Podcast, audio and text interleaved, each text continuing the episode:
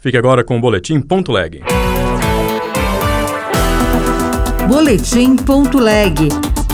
As últimas notícias do Senado Federal para você. Senadores comemoram nova vacina japonesa contra a dengue. Isso é muito bom, está sendo desenvolvido também no Brasil, então a gente começa com a vacina internacional e prossegue depois com a vacina nacional. Representantes do audiovisual defendem mais obras brasileiras nas plataformas de streaming. Eu sou Ricardo Nakaoka e este é o Boletim Ponto Leg. Senadores destacam importância de nova vacina contra a dengue, que poderá estar disponível no segundo semestre na rede privada e no ano que vem no SUS. Repórter Érica Christian. Após a aprovação da Anvisa, a vacina japonesa contra quatro sorotipos da dengue deverá estar disponível na rede privada no segundo semestre e no Sistema Único de Saúde no ano que vem. A chamada Kedenga será aplicada em duas doses, com intervalo de três meses, em pessoas na faixa etária de 4 a 60 anos que tiveram ou não a doença.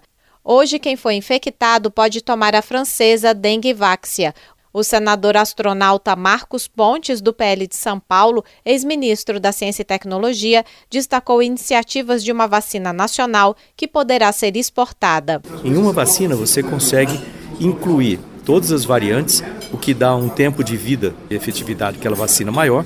E além disso, não tem efeitos colaterais sérios. Isso é muito bom, está sendo desenvolvido também no Brasil. Então a gente começa com a vacina internacional e prossegue depois com a vacina nacional. Ao citar que a dengue pode ser fatal, o senador Marcelo Castro, do MDB do Piauí, que é médico, alertou para as notícias falsas contra as vacinas é uma coisa anticivilizatória de tudo que a humanidade desenvolveu ao longo de toda a sua história. Nada é mais expressivo, mais significativo para a saúde pública do que as vacinas. Entre janeiro e fevereiro deste ano, cerca de 160 mil casos de dengue foram registrados em todo o país, um aumento de 46% em comparação ao mesmo período do ano passado. Impedir água acumulada ainda é a melhor prevenção contra a dengue. Seguiu para a sanção o projeto que garante troca de próteses mamárias de pacientes submetidas ao tratamento de câncer. Repórter Bruno Lourenço.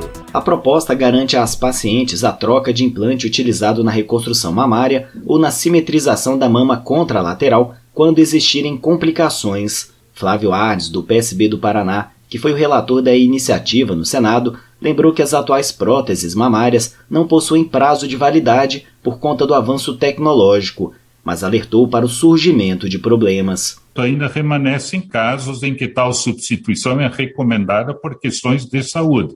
Relacionam-se a ocorrência de contratura ou calcificação capsular, ruptura dos implantes, infecção e acúmulo de líquido. O projeto de lei também assegura o acompanhamento psicológico e multidisciplinar especializado das pacientes que sofrerem mutilação total ou parcial de mama decorrente de utilização de técnica de tratamento de câncer tanto na rede privada de saúde quanto na pública, desde o diagnóstico. A proposta ainda prevê que o SUS deve realizar o procedimento cirúrgico de substituição da prótese no prazo de 30 dias após a indicação do médico. Representantes do Fórum de Tiradentes ligados ao audiovisual brasileiro pediram ao presidente do Senado a regulamentação dos serviços de vídeo sob demanda.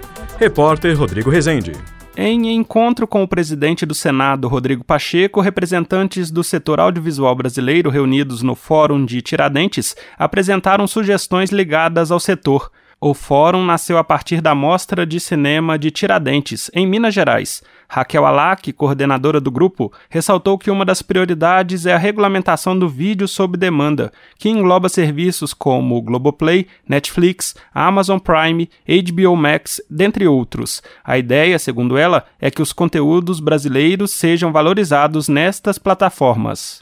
Uma das principais reivindicações é a regulamentação do vídeo sob demanda, né, o VOD, e a gente espera que essa casa esteja atenta a esse assunto, muito necessário e urgente, para que a gente veja o nosso conteúdo audiovisual chegar a todas as casas, ter esse acesso abrangente nesse país de dimensões continentais importantes, né, que de uma certa forma dificulta, mas que por um outro momento, através dessa regulamentação, a gente vai ver o nosso conteúdo sendo exibido para o povo brasileiro. A Mostra de Cinema de Tiradentes acontece sempre no mês de janeiro, desde 1998. Outras notícias estão disponíveis em senado.leg.br/rádio.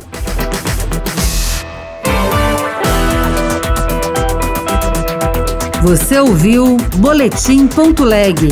Notícias do Senado Federal.